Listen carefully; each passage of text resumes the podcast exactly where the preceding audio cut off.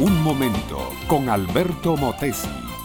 Una respuesta práctica a tus interrogantes sobre tu vida y los problemas del mundo moderno. Palabras sencillas y majestuosas.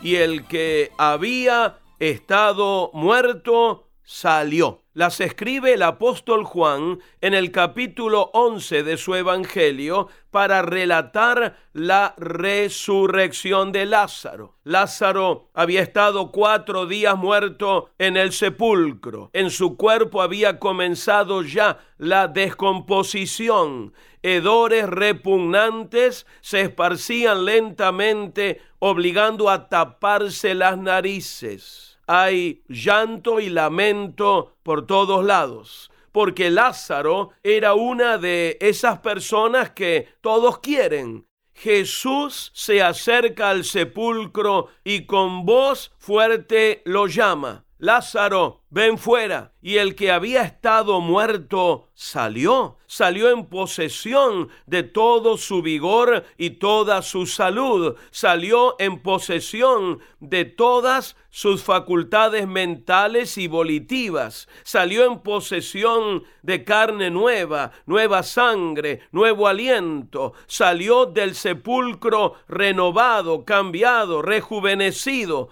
no solo físicamente, también su alma fue transformada. Si antes Lázaro había creído en Jesús como un gran maestro o un gran profeta, si aún había creído en él como el hijo de David prometido, ahora creía en Cristo como el resucitador, el autor y dador de la vida que tiene todo poder sobre la enfermedad, la muerte y el sepulcro. El que había estado muerto salió, salió vivo, salió alegre, salió sereno, tranquilo, a respirar el aire de la mañana. Ya no cargaba una pesada hediondez, sino una suave fragancia de primavera. Cristo había realizado el milagro de la muerte y el sepulcro,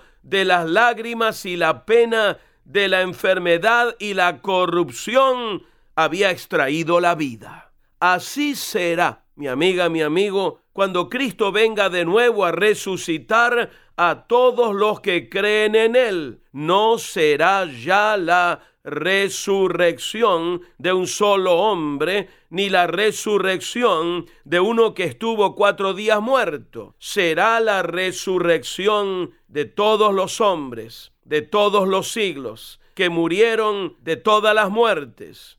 La Biblia enseña en forma inequívoca que Cristo volverá a la tierra y cuando vuelva llamará desde el cielo con voz fuerte, y todos los que duermen en el polvo de la tierra serán resucitados, unos para gloria eterna, otros para perpetua confusión. Los que creyeron en Cristo, los que le honraron aceptándole como Salvador, resucitarán para disfrutar de la plenitud de la vida eterna. Los otros, los que le rechazaron, los que le fueron indiferentes, para eterna perdición. ¿Dónde estaremos cada uno de nosotros cuando venga ese día. Si hoy recibimos a Cristo en nuestro corazón, estaremos para siempre con Él. No es tener una religión lo más importante. Ser cristiano no es tener una religión. Ser cristiano es tener a Cristo en el gobierno de nuestro corazón. Y cuando Él está allí, en el control central de nuestra vida, ya no